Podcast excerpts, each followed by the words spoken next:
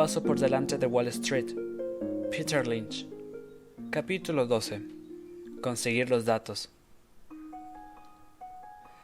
Aunque trabajar como gestor de fondos conlleva algunos inconvenientes, tiene también la ventaja de que las empresas quieren hablar con uno, incluso si lo deseamos varias veces por semana. Es increíble lo popular que se siente uno cuando hay suficiente gente interesada en que compres un millón de acciones de su empresa. Yo viajo de costa a costa visitando una oportunidad tras otra.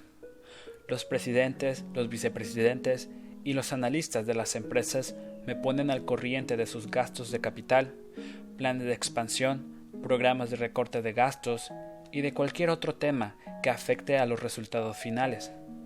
Los colegas que gestionan otras carteras me hacen llegar la información que han obtenido ellos. Y cuando yo no puedo desplazarme a visitar una compañía, es ella la que me visita a mí. Sin embargo, no se me ocurre ninguna información útil que no esté al alcance de un inversor aficionado. Todos los datos relevantes están a la espera de que alguien los recoja. Antes no era así, pero ahora la realidad es esta. En la actualidad, las empresas están obligadas a informar de casi todo en sus prospectos y en sus informes trimestrales y anuales. Las distintas asociaciones comerciales emiten informes sobre la situación general de su sector. Soy consciente de que los rumores despiertan más entusiasmo que la información pública, y por ello un fragmento de conversación casado al vuelo en un restaurante en Gunjir hay movimiento, tiene más impacto que los informes de la propia compañía. Son las viejas reglas del oráculo. Cuanto más misteriosa sea la fuente, más en serio se tomará la recomendación. Los inversores se pasan la vida tratando de escuchar lo que pasa al otro lado del tabique, cuando toda la información está sobre el papel. Quizás, si los informes anuales y trimestrales llevaran estampada la palabra confidencial o fueran enviados envueltos en papel marrón, sus destinatarios los ojearían un poco. Cualquier información que usted no encuentre en los informes anuales puede obtenerla a través de su broker o bien con una llamada a la empresa, una visita o un poco de investigación de base, lo que se conoce también como probar el producto. ¿Cómo sacar el máximo provecho de un broker? Si usted compra y vende sus acciones a través de una casa de bolsa de servicio integral, probablemente esté pagando 30 centavos en comisiones por cada acción. No es mucho, pero debería servir de algo más que para recibir una postal navideña y las últimas sugerencias de la casa.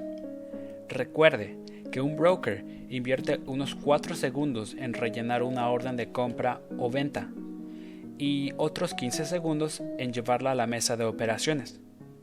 En ocasiones, este trabajo lo realiza un recadero o un mensajero. ¿Por qué la misma persona a quien no se le pasaría por la cabeza llenar el depósito en una gasolinera de servicio integral sin solicitar una revisión del nivel de aceite o un lavado de cristales no le pide nada a los servicios integrales de su casa de bolsa. Bueno, en realidad tal vez llame una o dos veces por semana a su broker para preguntar cómo van mis acciones o bien qué tal está el mercado. Pero averiguar el valor de una cartera en un determinado momento no se puede considerar trabajo de investigación. Soy consciente de que un broker también puede ejercer un rol paternal de pronosticador de la evolución del mercado y cuando los precios se mueven en sentido desfavorable, también puede ser un referente humano tranquilizador. Pero en realidad, nada de todo esto le ayuda a usted a seleccionar las mejores empresas. Ya en el siglo XIX, el poeta Shadley encontró unos cuantos corredores de bolsa, con ganas de echar una mano a sus clientes. ¿No es curioso que la única persona generosa que jamás he conocido y que tenía dinero para hacerlo, además, fuera un corredor de bolsa? Quizá los brokers de hoy en día sean menos propensos a realizar grandes donaciones no solicitadas a sus clientes, pero como recolectores de información pueden ser el mejor aliado para seleccionar acciones. Pueden proporcionarles los informes de Standard Poor's, las newsletters, los informes anuales y trimestrales, los prospectos y las declaraciones informativas de las empresas, así como los análisis de Valley Line y de los analistas internos de la agencia. Dejemos que sean ellos quienes recojan la información sobre las PER y las tasas de crecimiento, sobre la compra de acciones por parte de los miembros de las empresas, sobre la participación institucional en las compañías. Cuando se den cuenta de que usted es en serio, estarán encantados de hacer todo esto. Si usted utiliza a su broker como asesor, pídale la presentación de dos minutos sobre las acciones que le recomiende. Probablemente tendrá que plantearle algunos de los interrogantes que he mencionado antes, de tal modo que una conversación, que actualmente es así. Broker. Estamos recomendando Zaire. Es un caso especial. Usted, ¿de verdad creéis que está bien?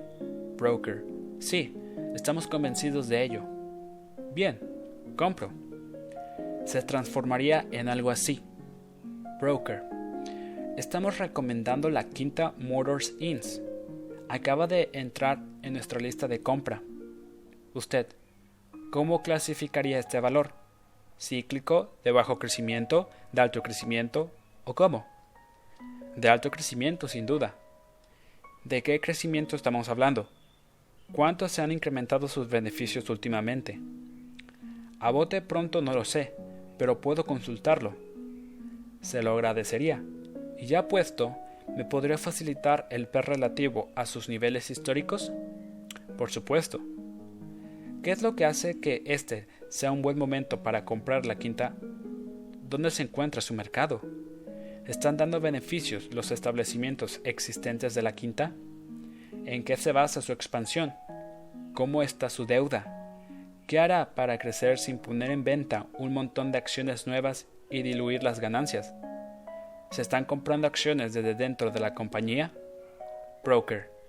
Creo que muchas de estas cuestiones estarán recogidas en el informe de nuestros analistas. Usted, envíeme una copia. Lo leeré y se lo devolveré. Mientras tanto, también desearía tener un gráfico con el precio de las acciones y los beneficios durante los últimos cinco años. También quiero información sobre los dividendos, si es que los hay, y si siempre se han repartido. Cuando esté en ello, averigüe qué porcentaje de las acciones está en manos de inversiones institucionales. Por otro lado, ¿cuánto tiempo hace que los analistas de su empresa cubren esta acción? Broker. ¿Eso es todo? Se lo diré después de leer el informe. Después quizás llame a la empresa. No se demore mucho. Ahora es un momento fabuloso para comprar. Usted, ¿ahora? ¿En octubre? Ya sabe lo que dice Mark Twain. Octubre es uno de los meses particularmente peligrosos para especular con acciones. Los otros son julio, enero, septiembre, abril, noviembre, mayo, marzo, junio, diciembre, agosto y febrero.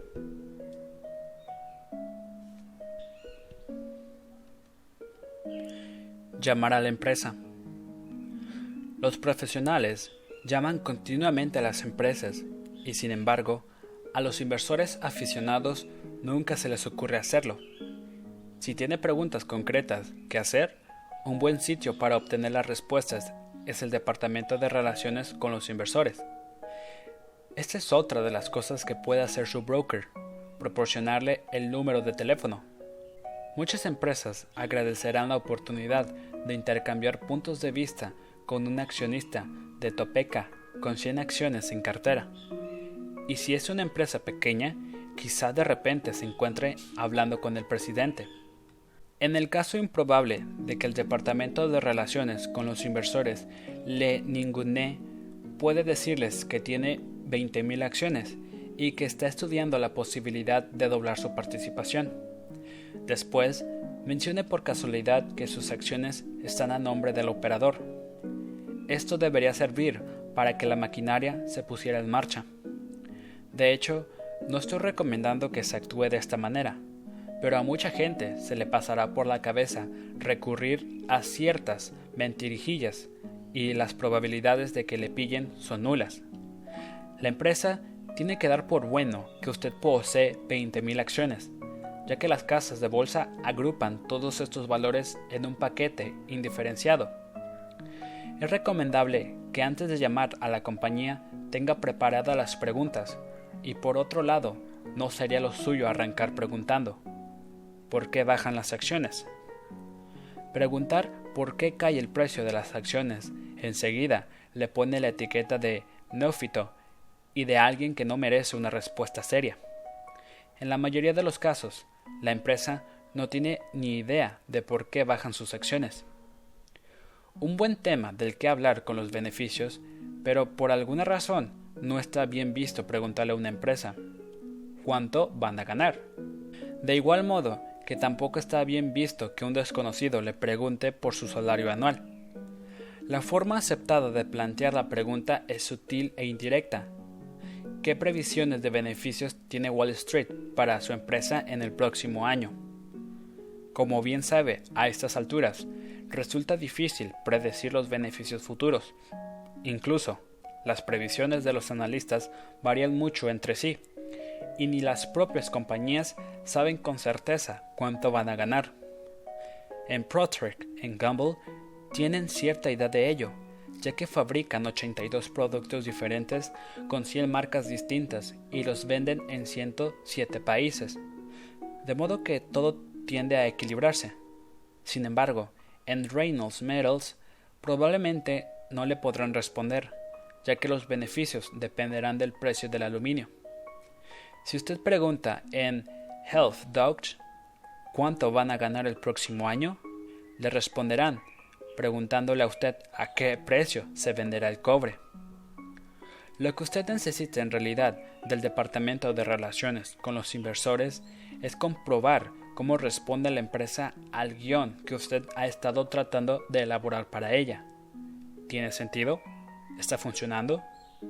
Si desea saber si el medicamento denominado Tagament tendrá una incidencia significativa en los números de Smith Klein, la empresa se lo puede decir y además le podrá dar los últimos datos de venta de Tagament. Es cierto que los pedidos de neumáticos Goodyear se sirven con dos meses de retraso y que los precios de este producto han subido, tal como usted ha deducido a partir de, de lo que ha visto a su alrededor. ¿Cuántos locales Taco Bell nuevos se están construyendo este año? ¿Qué cuota de mercado ha ganado Budweiser? ¿Funcionan a pleno rendimiento las plantas de Bethlehem Steel? ¿Qué estimación hace la empresa del valor de mercado de sus propiedades en el sector de la televisión por cable?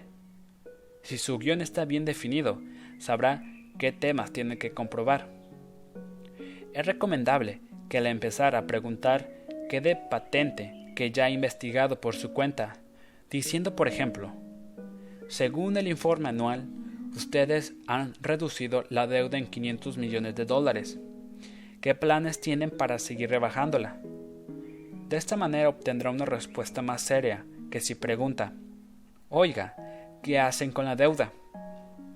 Aunque no haya preparado ningún guion, puede obtener algo de información con dos preguntas generales del siguiente tipo. ¿Cuáles han sido los puntos positivos de este año y cuáles han sido los negativos?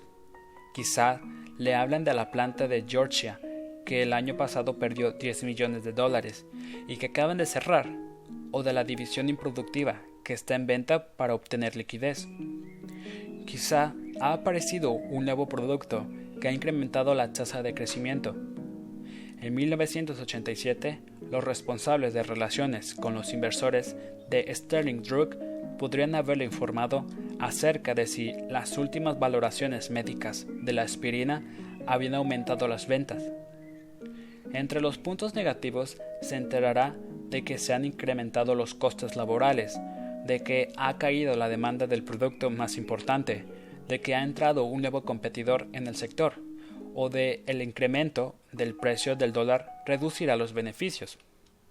Si su interlocutor es un fabricante de ropa, quizá descubra que la línea de este año no se vende y que están acumulando los stocks.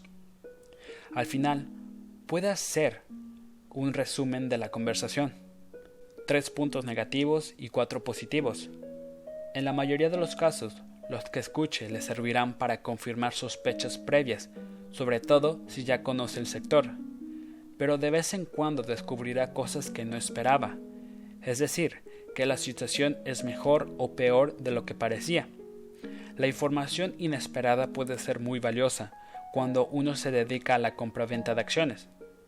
Cuando realizo mis investigaciones, recibo informaciones fuera de lo común en aproximadamente una de cada diez llamadas. Si llamo a empresas en crisis, en nueve ocasiones la información me servirá para confirmar que la empresa ciertamente está mal, pero en la décima conversación daré con un nuevo motivo de optimismo mayoritariamente desconocido. El ratio es el mismo, pero a la inversa. En las compañías que supuestamente están en un gran momento, si hago 100 llamadas, me encuentro con 10 informaciones sorprendentes, y si hago 1000, con 100. No se preocupe, si no tiene acciones de mil empresas distintas, no tendrá que llamar mil veces. ¿Me lo creo? La mayoría de las empresas responden con honestidad y claridad en sus conversaciones con los inversores. Saben que más pronto que tarde la verdad saldrá a reducir en el próximo informe trimestral, de modo que no ganan nada ocultando datos, tal como en ocasiones hacen en Washington. En todos estos años que llevo escuchando la parte de la historia que me cuentan los representantes empresariales, por muy mal que se hubiera puesto el negocio, Solo recuerdo unos cuantos casos en los que fui engañado deliberadamente. Por tanto, cuando conversamos con los responsables de las relaciones con los inversores, podemos estar completamente seguros de que los datos que nos transmiten son ciertos. Sin embargo, los adjetivos utilizados varían mucho de un caso a otro. Cada tipo de empresa tiene su forma particular de describir la misma situación Fijémonos en las textiles. Las empresas textiles existen desde el siglo XIX. J.P. Stevens empezó a funcionar en 1899, West Point Pepperell en 1866. Vienen a ser los equivalentes empresariales de las hijas de la Revolución Americana. Cuando uno ha visto seis guerras, diez booms, 15 caídas y 30 recesiones, es normal que las novedades no le afecten demasiado. Por otro lado, poseen la fortaleza suficiente para admitir rápidamente cualquier adversidad. Los responsables de relaciones con los inversores del sector textil han heredado tantas actitudes de la vieja guardia que consiguen sonar poco entusiastas cuando el negocio va de maravilla y absolutamente abatidos cuando las cosas van razonablemente bien. Y si el negocio va mal, uno pensaría, por el tono de la conversación, que los directivos se están ahorcando con sábana de percal desde las ventanas de sus oficinas. Supongamos que usted llama a la empresa para preguntar por el negocio del estambre de lana. Mediocre, responden. Después preguntamos por las camisetas del mezcla de poliéster y la respuesta es no muy bien. ¿Qué tal los tejanos? Continuamos. Ah, sí, mejor. Sin embargo, cuando nos proporcionan los números reales, vemos que la empresa va fabulosamente bien. Así funcionan las empresas textiles y los sectores maduros en general. Mirando el mismo cielo, la gente de sectores maduros ve nubes donde la gente de sectores inmaduros solo ve azul. Tomemos el caso de una empresa de ropa, la que producen artículos textiles, finales. Estas compañías tienen una existencia precaria y de hecho desaparecen constantemente del hábitat financiero. Son tantas las veces que se han declarado en concurso de acreedores que uno podría pensar que se trata de una enmienda constitucional. Sin embargo, Nunca escucharemos a un responsable de una empresa de ropa pronunciar la palabra mediocre, ni siquiera cuando las ventas son un desastre. Lo peor que escucharemos de estas empresas cuando la peste negra azota sus comercios es que las cosas van bien en líneas generales. Y cuando las cosas vayan bien en líneas generales, lo que escucharemos es que la situación es fantástica, increíble, fabulosa y de otro mundo. En el sector de la tecnología y del software, la gente expresa el mismo optimismo exagerado.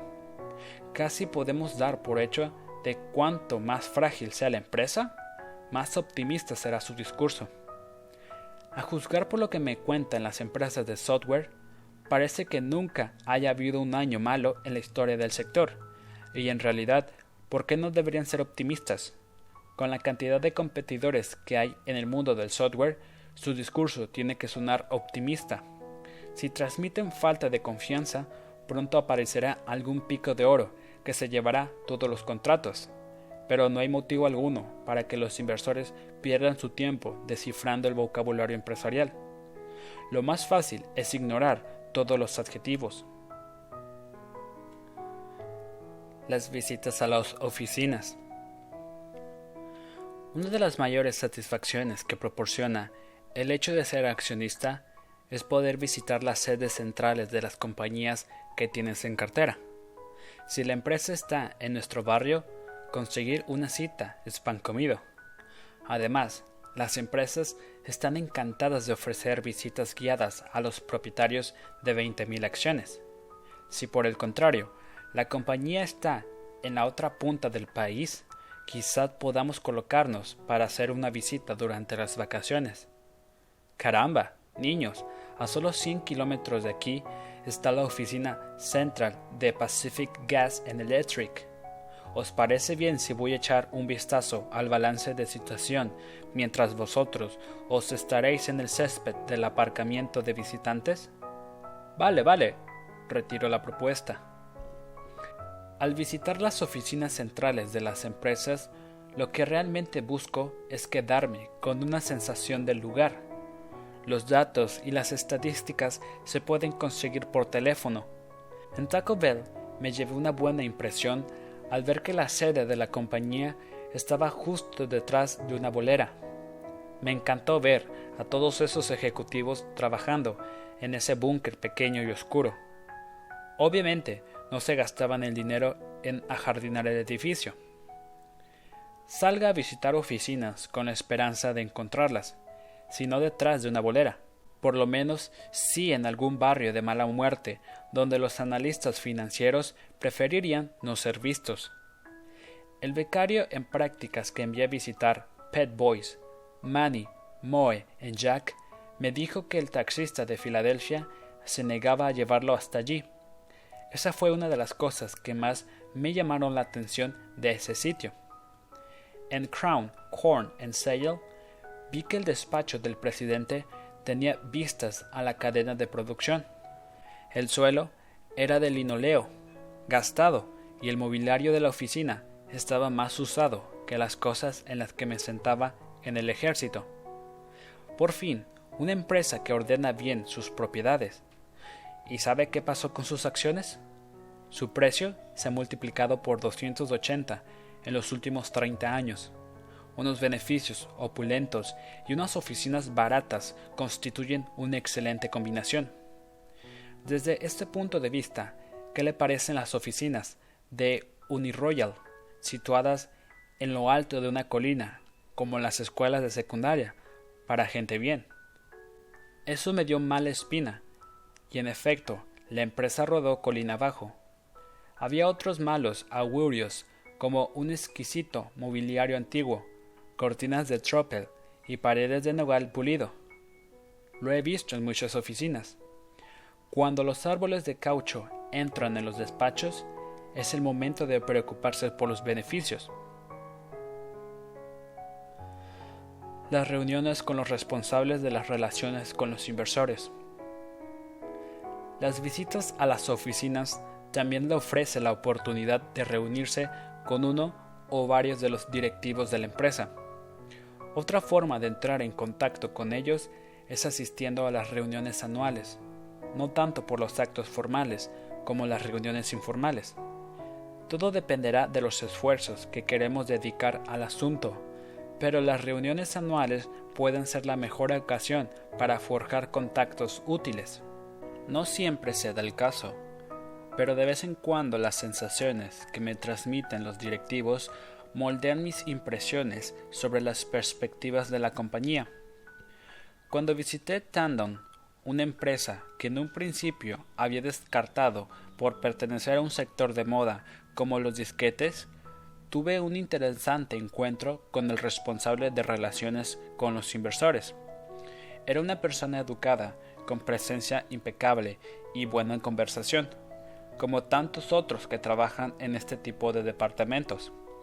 Sin embargo, cuando lo busqué en la declaración informativa para los accionistas, descubrí que entre opciones sobre acciones y acciones, aquel hombre que no llevaba mucho tiempo en la empresa sumaba un patrimonio de unos 20 millones de dólares. De algún modo, parecía demasiado bueno para ser verdad que una persona corriente como aquella hubiera acumulado tal patrimonio gracias a Tandon. En ese momento, las acciones ya habían multiplicado su valor por ocho, en plena escalada eufórica de su PER.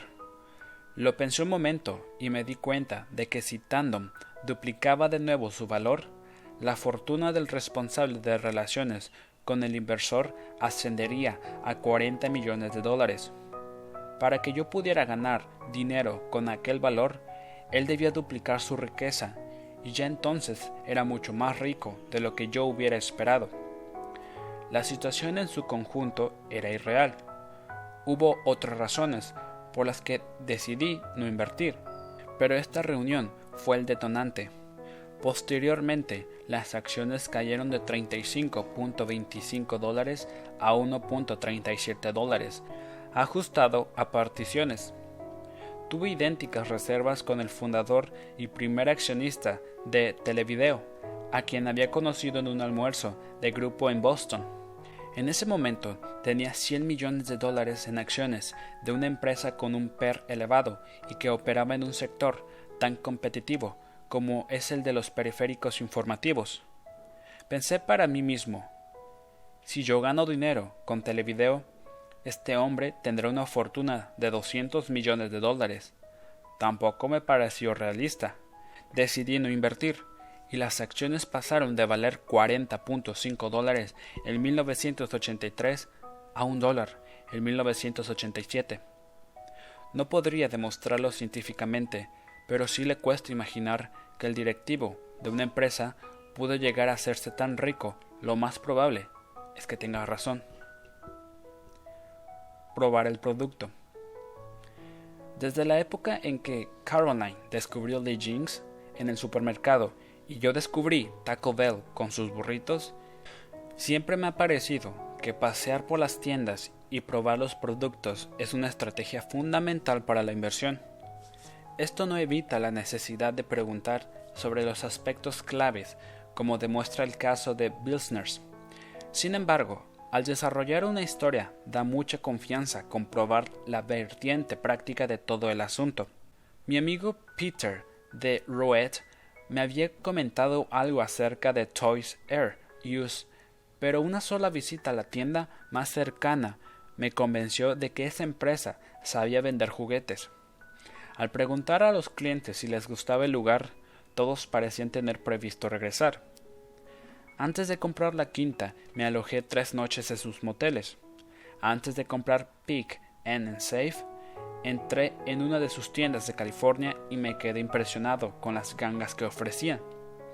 La estrategia de Pick and Safe consistía en adquirir productos descatalogados de los canales convencionales de distribución y venderlos a precio de saldo. Podría haber sacado esa información del Departamento de Relaciones con los Inversores, pero no hubiera sido lo mismo que ver un fracaso de colonia de marca a 79 centavos, entre exclamaciones de entusiasmo de los clientes. Cualquier analista financiero me podría haber hablado de los millones de dólares que vale la empresa, Lassie Duck que Pick Safe había comprado a Campbell's después de que ésta abandonara el sector de la comida para perros, y que poco después Pick Safe volvió a vender con grandes beneficios. Pero las colas de gente con sus carros llenos de comida para perros eran la prueba visible de que su estrategia funcionaba. Cuando estuve en el nuevo local que Pet Boys había abierto en California, uno de los vendedores casi me colocó un juego de neumáticos. Yo solo había ido a echar un vistazo a la tienda, pero su entusiasmo era tal que faltó poco para que me llevara a casa cuatro neumáticos nuevos facturados en el avión. Podía tratarse de un caso excepcional, pero pensé que con empleados como ese, Pet Boys podía vender cualquier cosa, y así ha sido. Cuando Apple Computer se vino abajo y sus acciones se desplomaron de 60 dólares a 15 dólares, me preguntaba si lograría superar sus problemas y si debía clasificarla como una empresa recuperable. Su nuevo modelo, Lisa, con el que pretendía hacer su entrada en el lucrativo mercado profesional, había sido un fracaso estrepitoso. Pero cuando mi esposa me dijo que ella y los niños necesitaban un segundo Apple para casa, y cuando el responsable de sistemas de Fidelity me comentó que la empresa estaba en proceso de adquirir 60 Macintosh nuevos para la oficina, supe que A. Apple seguía siendo atractiva en el mercado doméstico y B. estaba haciendo nuevas incursiones en el mercado profesional. Compré un millón de acciones y no lo he lamentado. Mi fe en Chrysler salió muy reforzada tras la conversación que tuve con Lee Lacoca, quien me hizo una defensa cerrada del futuro resurgimiento del sector automovilístico, del éxito de la reducción de costes de Chrysler y de la mejora de su catálogo de vehículos. Fuera de las oficinas centrales, vi que la zona de aparcamiento de los ejecutivos estaba medio vacía, otra señal positiva. Pero mi entusiasmo se disparó realmente cuando visité una exposición y pude entrar y salir de los nuevos modelos descapotables Laser, New Joker y LeBaron. Con los años, Chrysler se había ganado la fama de ser una marca de coches para vejestorios, pero quedaba claro que sus nuevos modelos tenían más chispa, sobre todo en la versión descapotable. Por alguna razón, se me pasó por alto el minivan, que pronto se convertiría en el mayor éxito de la historia de Chrysler el equivalente de los Lee Jinx en los años 80.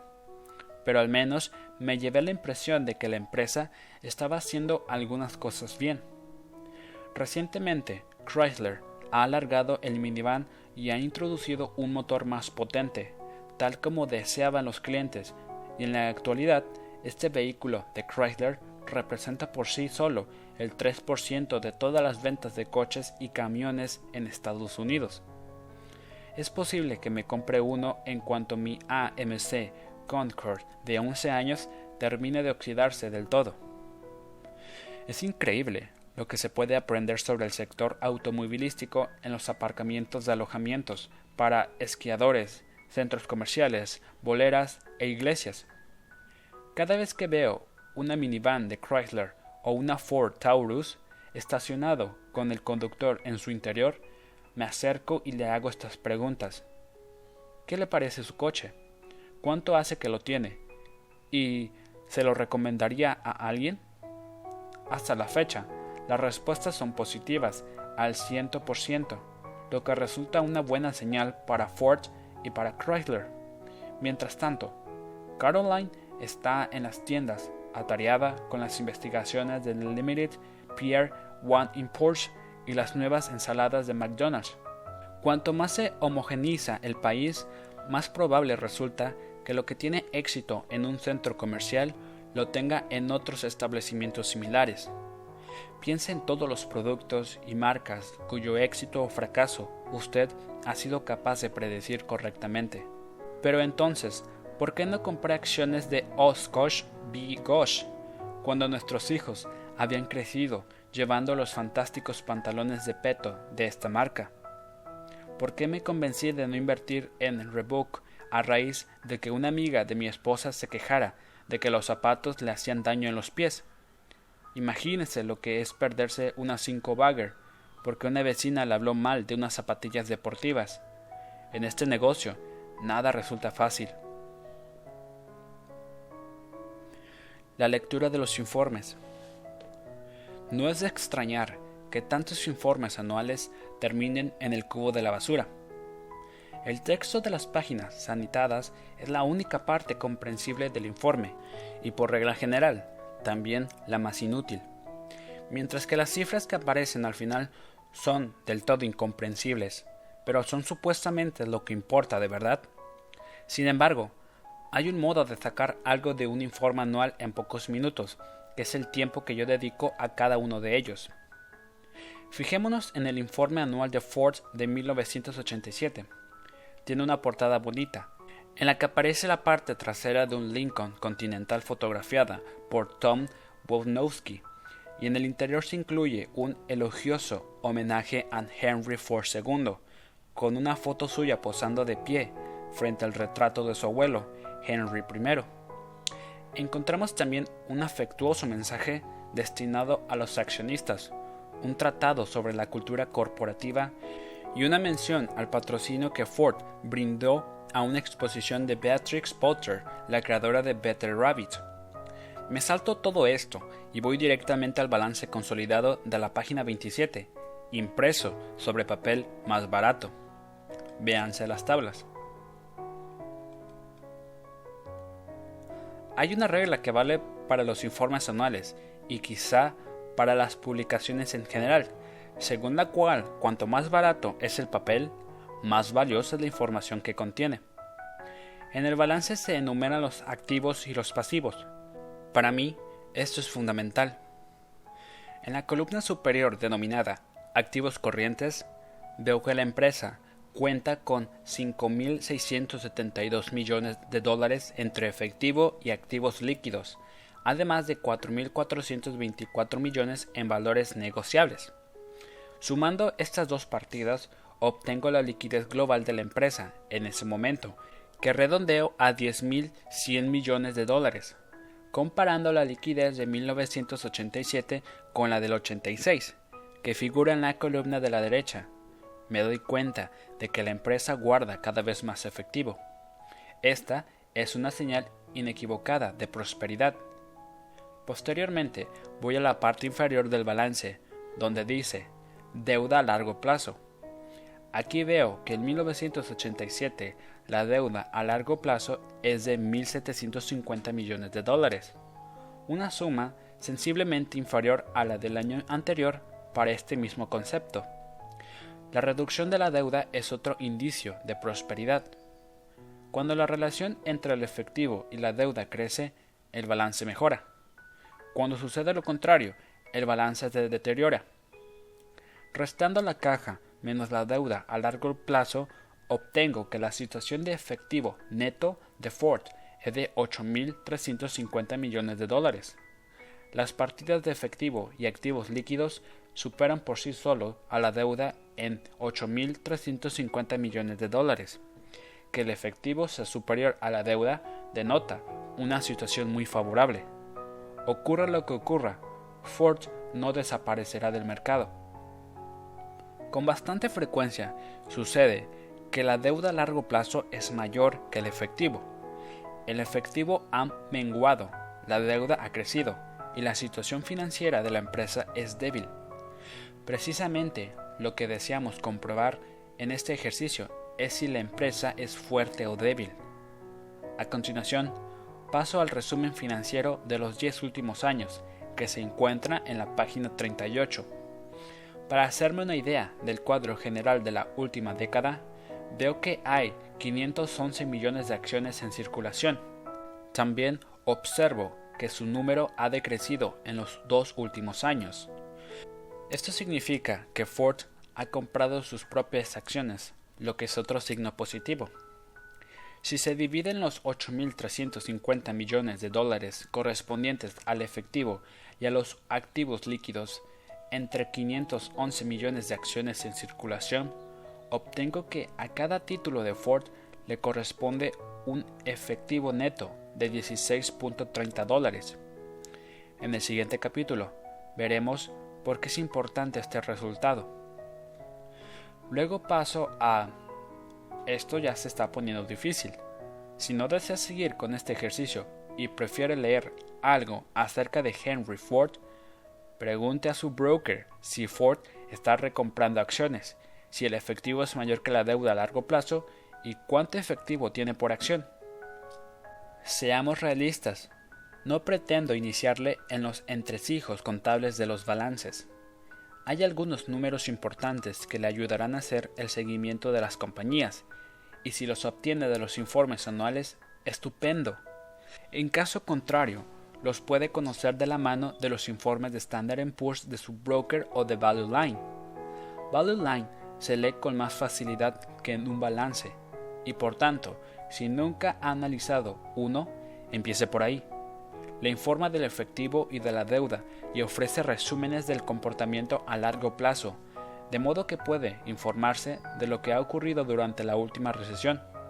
Sabrá si los beneficios crecen, si siempre se han repartido dividendos, etc. Por último, clasifica las compañías según su fortaleza financiera, en una sencilla escala que va del 1 al 5, lo cual le da una ligera idea de la capacidad de cada empresa para hacer frente a las adversidades.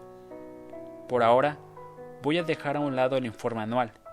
En lugar de eso, vamos a examinar los números importantes uno por uno sin meternos en más complicaciones sobre cómo encontrarlos.